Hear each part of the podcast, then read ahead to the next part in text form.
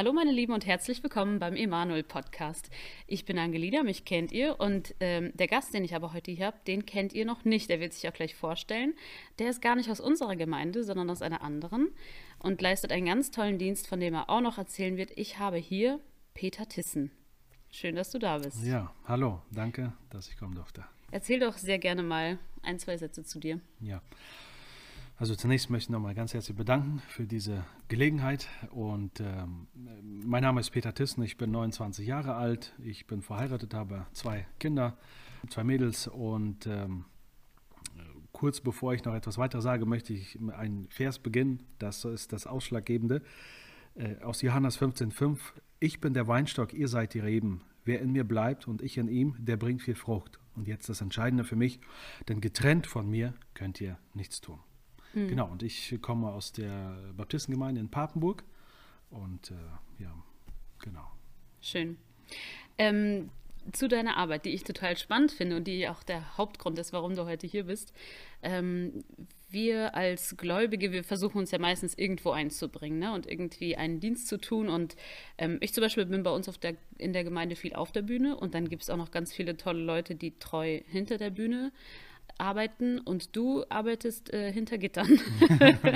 und ja, äh, ja. mir stellt sich die Frage, wie kommst du zu dieser Arbeit? Du bist ein sehr gläubiger, Ende 20-Jähriger, der wahrscheinlich jetzt auch noch nicht so viel hat zu Schulden kommen lassen. Wie kommst du dazu, ähm, damit zu arbeiten? Ja, es ist so, ich, wir hatten schon, ich hatte als junger Christ, sage ich mal so, mit 18 Jahren schon das Verlangen, Richtung Mission irgendwie tätig zu werden. Und dann war auch gewissermaßen der geistliche Zustand noch nicht so weit und ich merkte, da hat Gott noch Türen geschlossen gehalten, gehalten und naja, und mit der Zeit betete ich, dass Gott mich gebrauchen kann. Und ich merkte, die Gaben, die Gott mir gegeben hat, dass es schon Richtung evangelistisch tätig sein würde, bewegen sich würde in diesem Raum. Und ähm, ich fing dann an zu beten und äh, mit der Zeit waren auch noch andere Brüder da und wir hatten schon länger das Verlangen, wie sieht es dann eigentlich aus mit Gefängnisbesuch? Also da kommt man schwierig ran und klar und wir versuchten es auf unsere Hand äh, mit unseren Wegen, aber wir kamen da nicht ran, Türen waren verschlossen, gewisse, teilweise sogar Pastoren haben äh, nicht erlaubt, äh, da hineinzukommen, weil die ihre eigenen Systeme haben und äh, alles lief so offiziell bis wir dann, äh, bis Gott uns seine Tür geöffnet hat durch einen Bruder, der ähm, da schon, der selber auch im Gefängnis saß, früher, wo er lebte, in Kasachstan und in Russland und dann äh, hier dann sich bekehrt hat und dann in diesem Dienst schon 28 Jahre tätig ist und er hatte so ein, hat so einen Verein. Und diese Nummer haben wir bekommen und so habe ich mit ihm dann telefoniert und er sagte, kommt doch einfach mal mit. Und wir haben uns gewundert, dass so einfach geht. Also tatsächlich kann man da einfach als Besucher kommt man dann rein mhm. und ähm, er kennt seine Leute da, die da sind, die auch selber das Verlangen haben, Seelsorge, äh, ein Seelsorgegespräch zu führen oder einfach so Zeitvertreib gibt es auch genug. Nur wir das dann, wir die Chancen nutzen, um den Menschen vom Gott zu erzählen. Mhm. Und so kamen wir dann mit einem weiteren Bruder der noch jünger ist als ich, äh, sind wir dann dahin gefahren. Das war ein Map im Gefängnis und ähm, da sitzen auch ganz verschiedene Menschen, also für, für Mord, Drogenhandel, Drogenkonsum und äh, finanzielle Schwierigkeiten und, und, und, Vergewaltigung, alles da, ganze Palette. Und äh, naja, und da saßen wir und unser erster ja, Mann, den wir da getroffen haben, das war aus dem Ausland, äh, Litauer war das, glaube ich, und der sprach auch Russisch. Und er hatte auch die Bibel gelesen. Naja, und so hörten wir diesen Johann, hier heißt er, hörten wir einfach zu.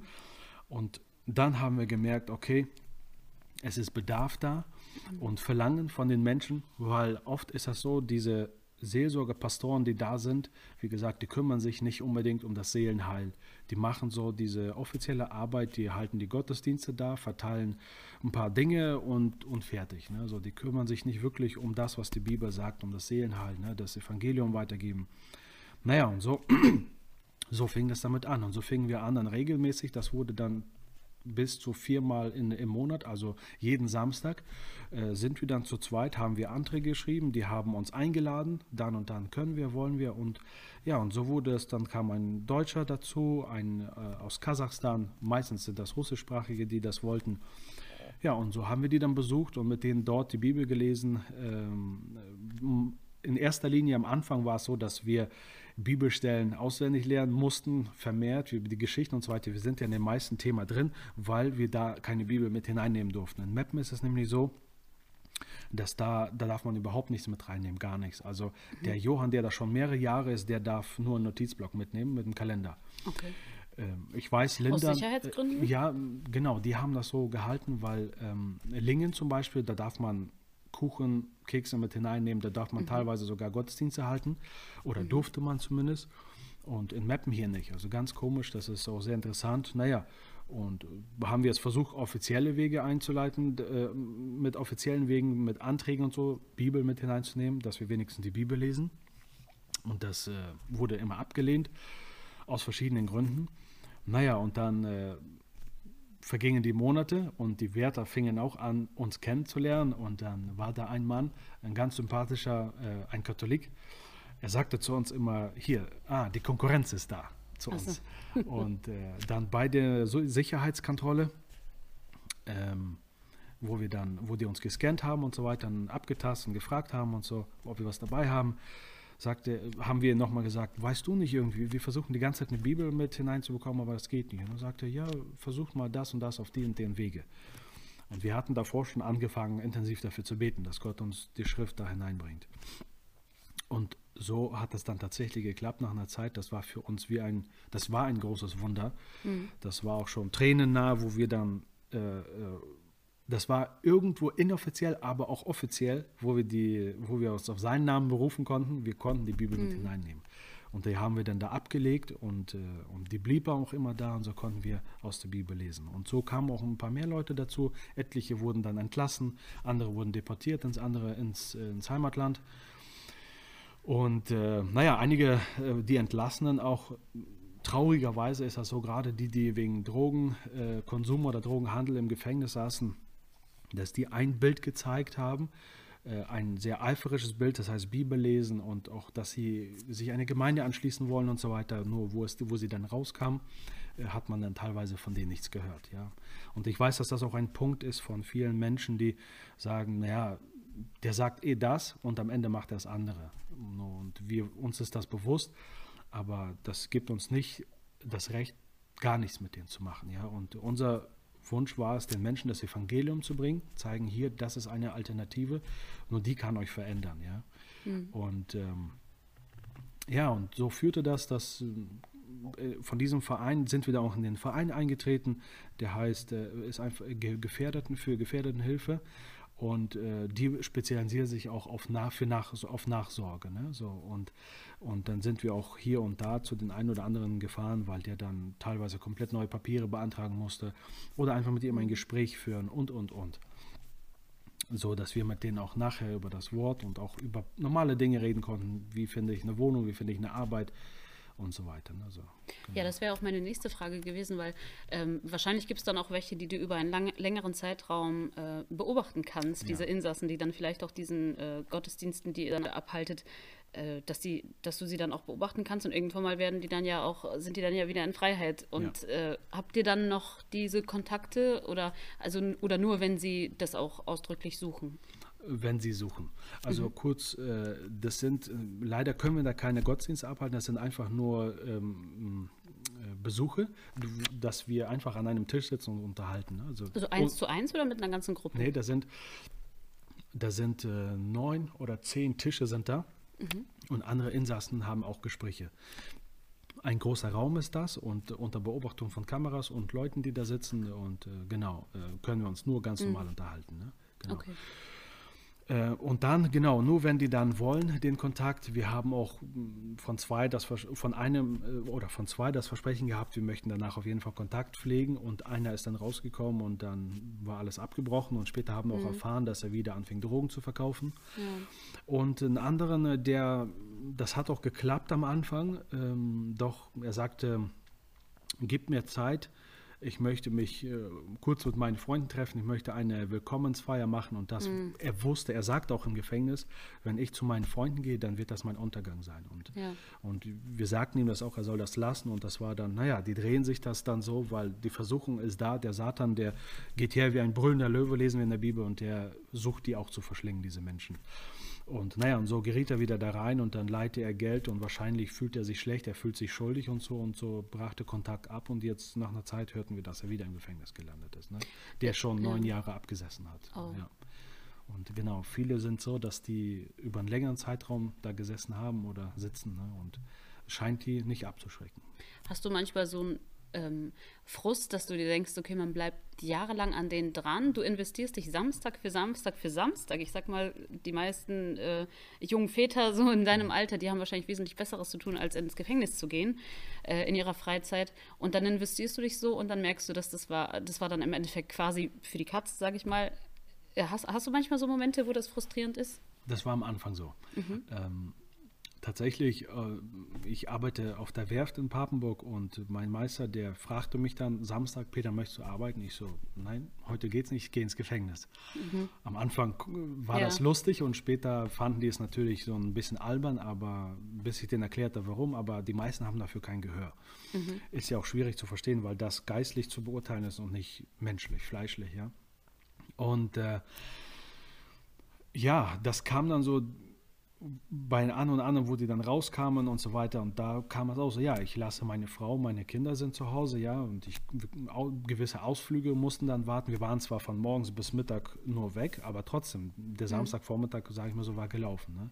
Und das kam auch schon. Dann kam die eine oder andere Frage, lohnt sich das, machen wir es weiter, wie funktioniert das? Und ja, und Gott sei Dank hat man dann die Älteren, die Erfahrung haben, die mit Gott diese Wege gegangen sind und die dann sagten, dass wir dranbleiben sollen, dass wir das Ganze Gott überlassen sollen und uns einfach gebrauchen lassen mhm. und dass wir nicht nach den Ergebnissen dienen, sondern wie es in der, Post, wie es in der Apostelgeschichte, glaube ich, steht das, oh nee, in Korinther, ähm, Paulus hat gesät, Apollos hat begossen, Gott gibt das Gedeihen. Ne? Und nach mhm. diesem Prinzip arbeiten wir, dienen wir.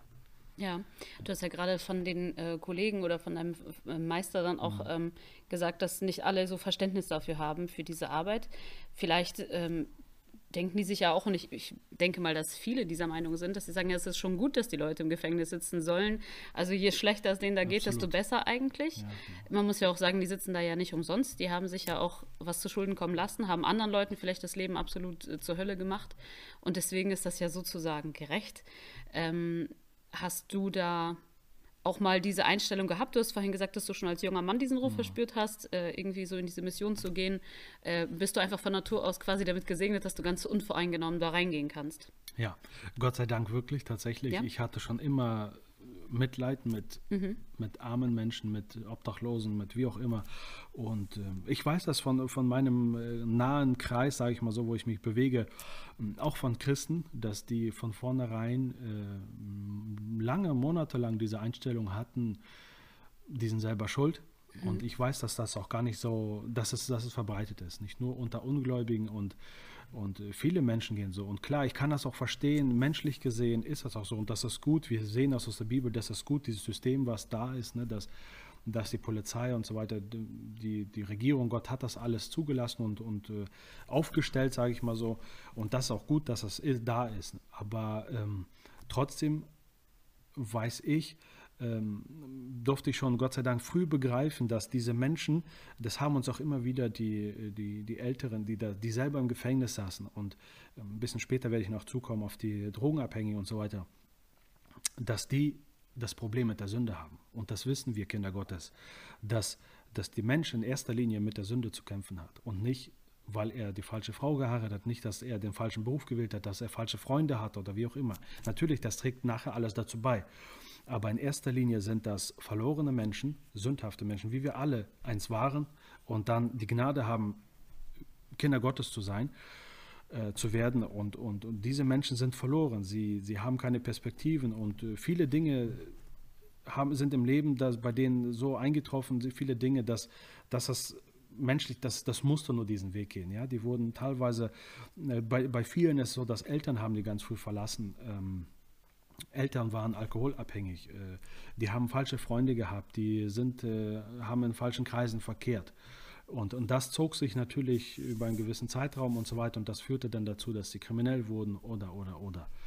Und, ähm, und, und wenn ich das Ganze sehe, dann gibt mir das als Mensch, aber auch als Christ schon gar nicht das Recht zu sagen, die sind selber schuld, dass sie da sind. Natürlich, von der Welt betrachtet sind die auch selber schuld, aber wir wissen, wie ich schon sagte, dass die von der Sünde getrieben sind und dass die gar nicht anders können. Ne? Weil im Grunde genommen, das lesen wir in der Bibel, jeder von uns ist zu allem fähig. jeder von uns, mhm. dass der Mensch so schlecht von Natur aus ist und dass das Herz böse ist, dass wir begnadigte Menschen sind, die an Jesus glauben dürfen, weil wir im Grunde genommen zu allem fähig sind. Ja, genau, deswegen brauchen diese Menschen umso mehr diese Gnade von Gott. Weißt du das denn, wenn du mit jemandem im Gespräch bist, mit einem Insassen, was genau er sich hat zu Schulden kommen lassen? Ja. Erzählen Sie dir das von alleine oder ist das so bekannt? Also dieses rein praktische interessiert mich natürlich auch irgendwie. Ja. Es, es, steht denen ja nicht auf der Stirn geschrieben und ich glaube, bei einigen ist es auch besser, wenn sie es nicht sagen, weil man ja auch im Gefängnis mhm. nochmal große äh, Probleme haben könnte. Aber mhm. vertrauen die sich dir da so direkt an? Ja, ist unterschiedlich. Ähm, also nicht, also falls jemand hier denkt, dass ich das schon jahrelang mache, also mhm. nein, wir sind da erst äh, nicht sehr lang, ein paar Jahre machen wir das. Ich glaube, das sind jetzt Drei, genau, so, so, alt wie meine Tochter, dreieinhalb Jahre sind das. Ähm, es ist nämlich so, dass äh, wir haben auch natürlich viele Gespräche mit denen, die saßen und den Gläubigen und so weiter. Und die erzählen uns das und auch aus diesen Gesprächen entnehme ich viele Informationen und gebe mhm. auch vieles weiter, aber natürlich auch von eigener Erfahrung. Ähm, die, viele öffnen sich selber und viele, manche brauchen aber einen gewissen Zeitraum, die müssen gucken, ob sie dir vertrauen können oder es, das, das, die Beziehung lockert sich, dass sie dir das erzählen. Aber bei einem zum Beispiel, bei einem äh, Kurden ist das, der öffnete sich von vornherein und das ist auch bis jetzt der härteste Fall, den ich bis jetzt erlebt habe. Der hat mhm. seine Frau getötet, er hat sie totgeschlagen und, und das in einem alkoholisierten Zustand, weil die hatten Streit untereinander.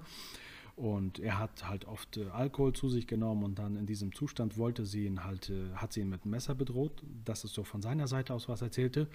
Und äh, in diesem Zustand hat er sie halt äh, totgeschlagen, dass sie an diesen Folgen dann im Krankenhaus äh, ja, gestorben ist. Und er ist aber so, dass er sagt, ich, ich, ich, er hat mit dem Alkohol so klar, konnte im Gefängnis weiter nicht konsumieren und er hat mit allem aufgehört und, und ich weiß, dass Kurden zum Beispiel von vornherein näher, sage ich mal so, dem Christentum sind als Muslime, als, als vielleicht Türke oder so, weil, weil die Kurden, die haben auch, manche haben einen anderen Glauben, ja, sie glauben mhm. an Engel und so weiter, an bestimmte Engelwesen und deswegen war er so von vornherein ein bisschen offener, was wir erzählten.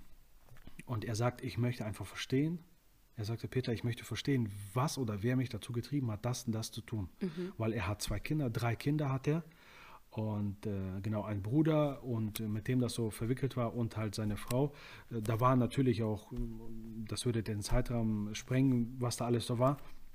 Aber er sagte, ich möchte verstehen, wie kam das? Und, und so erzählt er, sagt er, ich mache auch hier beim Psychiater alles mit, ich erzähle alles, weil ich möchte wirklich begreifen, wie kam das und, und mhm. wie, was kann ich tun, damit das nicht nochmal vorkommt. Also er kann sich selber nicht erklären, wer dazu nein, getrieben nein, wurde. Genau. So. Und für ja. uns ist das relativ leicht, weil wir das anhand der Bibel ganz einfach erklären können. Mhm. Ja, das, genau. Und ähm, äh, das ist bei diesem zum Beispiel. Und es gibt manche, die erzählen uns nur gewisse Dinge es gibt manche, die erzählen uns Dinge zu deren Vorteil, mhm. dass wir dann erst später merken, ach, das ist eigentlich so, das ist aber so und das muss so sein und so, dass wir uns selber, sage ich mal so, durch andere Informationen oder äh, aufpassen müssen, weil ja, weil sie einfach sehr unterschiedlich kommunizieren. Das sind eigentlich sagt man so, dass das Psychologen sind, die da sitzen, weil mhm. die scannen uns ganz genau und, und die wissen äh, sehr gut, wie man mit Menschen umgeht. Ja? Also besonders, weil ich im Gefängnis noch nicht saß und äh, der andere Bruder, mit dem ich das mache, auch nicht, ist das für uns ein bisschen schwer, die zu verstehen, ein bisschen, weil die, die Sprache, deren Gestik, Mimik, alles eigentlich, was da passiert, hat alles eine gewisse Sprache, sage ich mal so. Ne? Und, und die, die da schon mal drin saßen, für die ist das kein Problem oder weniger ein Problem, die erkennen das. Ne? Mhm. Und äh, deswegen äh, war, dauert das bei uns ein bisschen, bis wir mhm. verstehen, was ja. er möchte. Sagt er die Wahrheit oder nicht? Oder was sagt er damit und so weiter. Ne? Genau. Ja, und äh, viele, die Dro konsumierten oder konsumieren leider noch, aber konsumierten Drogen, sind dann äh, durch diese Schiene, haben dann die Familie bestohlen, haben auch äh, mit, mit, mit Waffen Leute bedroht und natürlich ist da ganz viel mit Diebstahl verbunden, ja, weil die Drogen sehr teuer sind. Und äh, so war das dann äh, mit, mit, mit solchen. Ja. Und da gibt es auch einen anderen Abteil, Abteil, Abteil zum Beispiel in Meppen, da, sind, da sitzen auch die Vergewaltiger und so. Und untereinander natürlich hassen die sich ganz klar. Ne? Und die sagen, die wollen natürlich mit den Vergewaltigern ganz schlimme Dinge tun und so weiter. Und wo wir dann versuchen zu sagen, nein, die brauchen genauso den Herrn Jesus wie du. Ne? Mhm. Ja. Das sind dann wahrscheinlich eher die, die das jetzt nicht so offen erzählen. das kann sein, hat, ja. Ne? Wir hatten, ich nicht, aber der äh, Bruder Johann der zum Beispiel, der hat dann in diesem Haus, in diesem Abteil, sage ich mal so, hat er auch Menschen, mit denen er dann äh, spricht. Ne? Genau. Mhm. Ja. Du hattest äh, im Vorgespräch erzählt, dass du nicht nur Gefängnisarbeit machst, weil das jetzt auch durch Corona erschwert wurde. Ja. Was ist jetzt so das, worauf du dich mehr konzentrierst?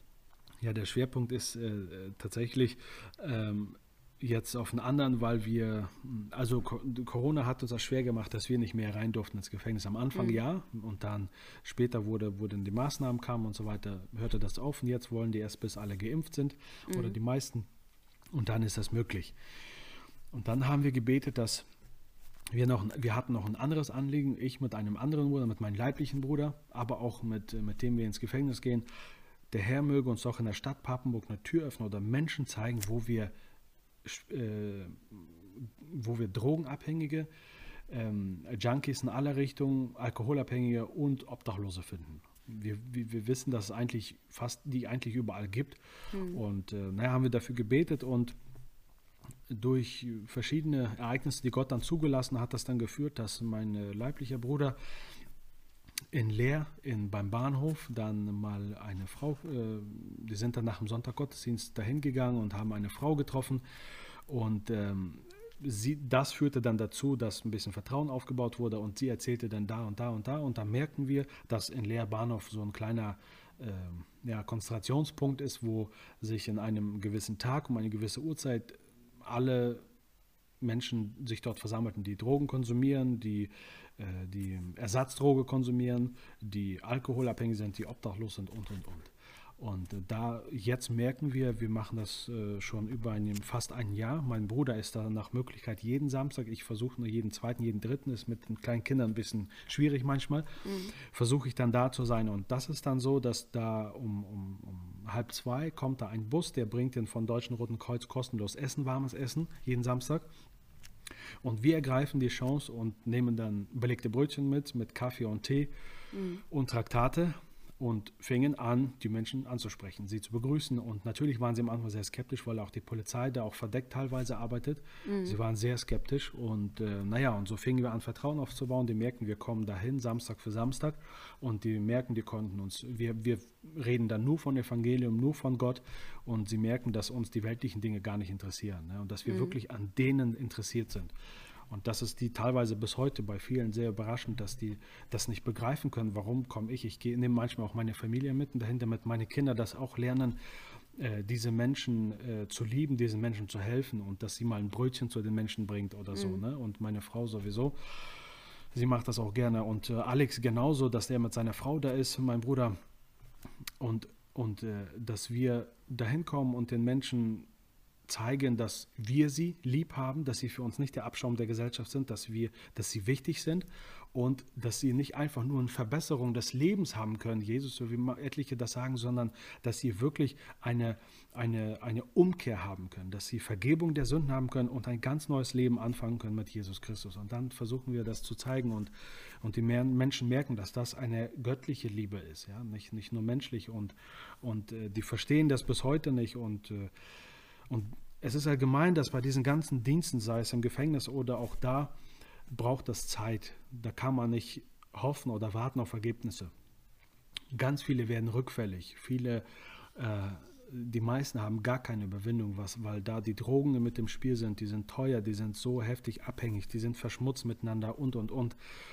Und äh, Menschen von allen Gebieten. Das sind Menschen, die sind, die waren selbstständig. Es sind Menschen, die haben Pädagogik studiert. Es sind Menschen, die haben gute Arbeitspositionen gehabt und äh, haben Kinder gehabt, haben äh, Ehe geschieden und so weiter. Und, und die sind dann abgestürzt und äh, ja, die sind dann da gelandet und der Herr hat uns diese Tür geöffnet und dann und wir sind da mit diesem Dienst und die versuchen dann weiterzuleiten in ein Rehabilitationszentrum äh, manche, die, da hat sich vor kurzem einer bekehrt und, und er hat natürlich auch seine Schwierigkeiten ja, mit, dem, mit den Süchten von früher, aber er merkt, wie Jesus ihn verändert hat, wie er wirklich äh, auch sich auf Jesus berufen kann. Jesus ihn begleitet diesen Weg, ja. Und ja, und dann versucht da in der Wohnung eine Wohnung neu herzurichten, aufzubauen, das und und und. Also oft sind das die einfachen Dinge, mhm. die wir dann machen, aber meistens halt wirklich dahin zu gehen und den Menschen diese Liebe zeigen. Ja. Weil oft ist das äh, das, was gerade die das brauchen, mal zuhören, einfach mal so, nicht immer reden, also oft auch eine halbe Stunde lang zuhören, was hat er für Probleme, was hat er für mhm. Sorgen. Und äh, genau, ja. Ja. Ja, jetzt haben wir ja noch eine abschließende Frage, die wir gerne äh, an all unsere Gäste richten. Du hast ja auch deine sehr schöne Bibel mit.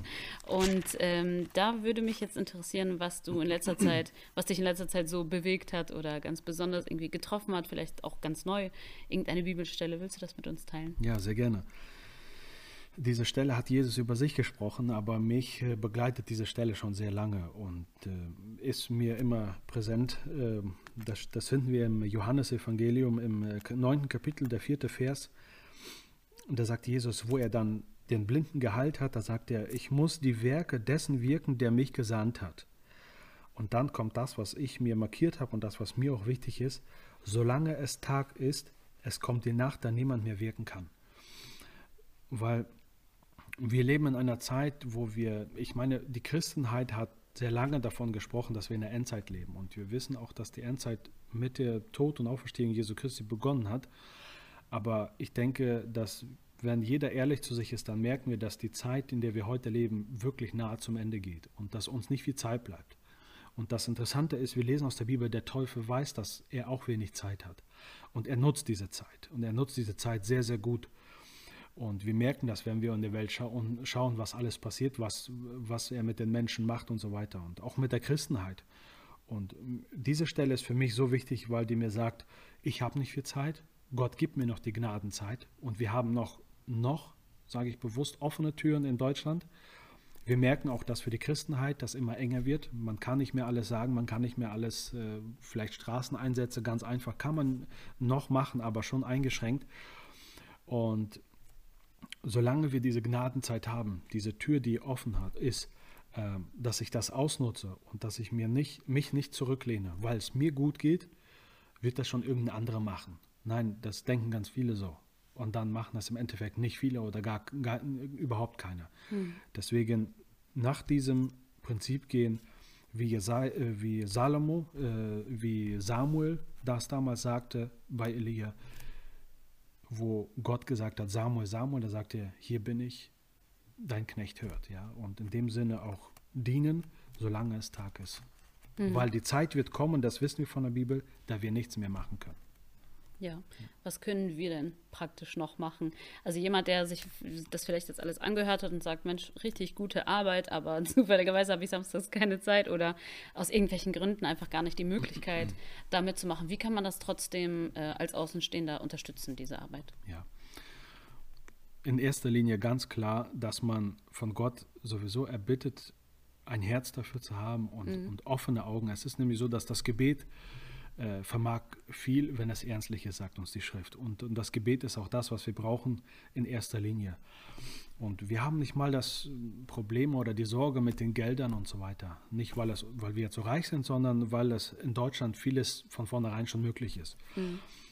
Aber ein Problem, was wir in Deutschland haben, ist, dass wir, das merke ich, viele Christen sich in ihrer Komfortzone bewegen und da nicht gern raus möchten. Mhm. Ja, uns geht das gut, wir haben Häuser, wir haben Autos, wir haben Familien, wir haben Familienfeiern, wir haben gute Jobs.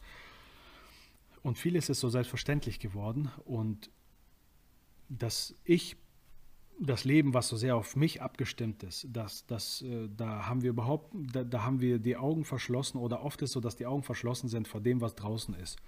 Und meiner Meinung nach ist so, dass wir in diesem, überhaupt im evangelistischen Bereich sehr groß tätig werden können. Es reicht oft schon, dass wir, wenn wir durch die Stadt, wenn wir beim Einkaufen sind, beim Spaziergang, äh, egal wo, es gibt diese Menschen überall. Ich könnte noch von vielen Ereignissen erzählen, wo wir da in Leer waren. Und ich habe da einen Mann damals gesehen, der hat sich hingesetzt, der hat einfach geweint. Der hat den Kopf nach unten und ich könnte den jetzt auch einfach, da waren auch genug andere, ich könnte mich mit anderen beschäftigen, aber ich bin dann zu ihm hingegangen und, und, und das war eine ganz bewegende Geschichte. Und äh, der durfte auch am Ende bei uns übernachten und zwar auch ein Obdachloser. Und es war ganz interessant, ganz starke Erfahrungen nicht jeder ist dazu bereit und nicht jeder hat auch vielleicht die Gabe dazu, ähm, gewisse Dinge zu machen. Aber was wir machen können, ist wirklich dem Herrn bitten, dass er uns offene Augen gibt für die Menschen, die in der Sünde, Sünde verstrickt sind. Ja? Dass wir nicht vergessen, wo wir früher waren, woraus, wo, wo Gott uns, aus welchem Loch er uns rausgeholt hat was er mit uns gemacht hat, dass wir das auch, diese Augen für den Nächsten haben. Egal, wo wir uns befinden, diese Menschen gibt es überall. Das kann im Straßenverkehr sein, das kann auf der Arbeit sein, dass wir einfach bei gewissen Dingen nicht weghören, dass wir dahin hören und was Mut erfordert. Und Gott sagt, wir sollen um Freimütigkeit beten, was Mut erfordert, das, wo alle anderen, sei es Arbeitskollegen oder in welcher Gesellschaft auch immer, die dann sofort äh, jemanden verstoßen oder sich umdrehen, dass man dann da hingeht und sagt, hey, wie ist das? Wie war es? Was für ein Problem hast du? Wie kann ich dir helfen? Und ähm, oft reicht das einfach zu sagen, ich bete für dich, ja, das habe ich oft. Ich bete für dich, weil da kann man schon viel äh, ins Gespräch kommen und den Menschen einfach sagen, du bist geliebt, Gott hat für dich einen besonderen Plan und, und, und. Das reicht oft den Menschen, weil was wir in dieser kurzen Zeit schon erfahren haben, dass so viele Menschen wirklich äh, mit Selbstmordgedanken rumlaufen, weil sie logischerweise absolut keinen Ausweg sehen in dem Ganzen. Und der Teufel treibt die dann so weit, das geht dann ganz schnell, dass sie sich halt umbringen. Und Oft ist das so, dass man die einfach mit einem Traktat oder sonst was abfangen kann. Man weiß es nicht. Aber wenn man das in Gottes Hände legt, Gott gebraucht dann. Er schickt dich in dem Moment, man muss sich nur gebrauchen lassen. Ja? Klar, das heißt, das ist mit Opfer verbunden. Das heißt, man muss mal irgendeinen Tag, nicht unbedingt der Samstag, man muss dann irgendwann mal raus, man muss, wenn es ungemütlich ist und so weiter, muss man Opfer bringen. Aber wir wissen von der Bibel, dass wir diese Schätze im Himmel sammeln und Gott wird die Belohnung geben und wir können uns nicht ausmalen, welche wunderbare Weg Gott führt im Hintergrund was wir vielleicht nicht mitbekommen, nicht sehen, aber Gott mit, vielleicht schon durch andere Menschen und so weiter diese Menschen erreicht oder erreicht schon hat. Ne? Genau. Mhm. Okay, also beten für ein, ein Herz, was für diese Menschen schlägt, Komfortzone verlassen, ja, auch wenn es äh, ja. bedeutet, dass wir Zeit opfern genau. und äh, ein offenes Ohr haben. Ja, offene Augen, offen nicht wegdrehen. Mhm. Genau. Ja. ja das sind auf jeden Fall Schritte. Ich glaube, das kann man umsetzen. Ja, das denke ich auch. ja. Cool. Ich danke dir ähm, für deine Zeit und vor allem auch für diesen Dienst, den du machst. Sehr, sehr wertvoll. Und nimm viele Grüße mit, nimm ganz viel Segen mit. Und äh, wir wünschen dir auf jeden Fall für diese Arbeit weiterhin ganz viel Kraft und ganz viele Möglichkeiten auch, dass sich Türen öffnen. Ja. Und ähm, ja, dann schön, dass ihr, liebe Zuhörer und Zuhörerinnen, dabei wart und uns zugehört habt. Ihr, ihr, seid hoffentlich nächste Woche wieder dabei bei unserer nächsten Folge. Wir haben wieder mal was Schönes vorbereitet und hoffen, dass ihr uns dabei zuhört. Bis dahin, tschüss. Tschüss.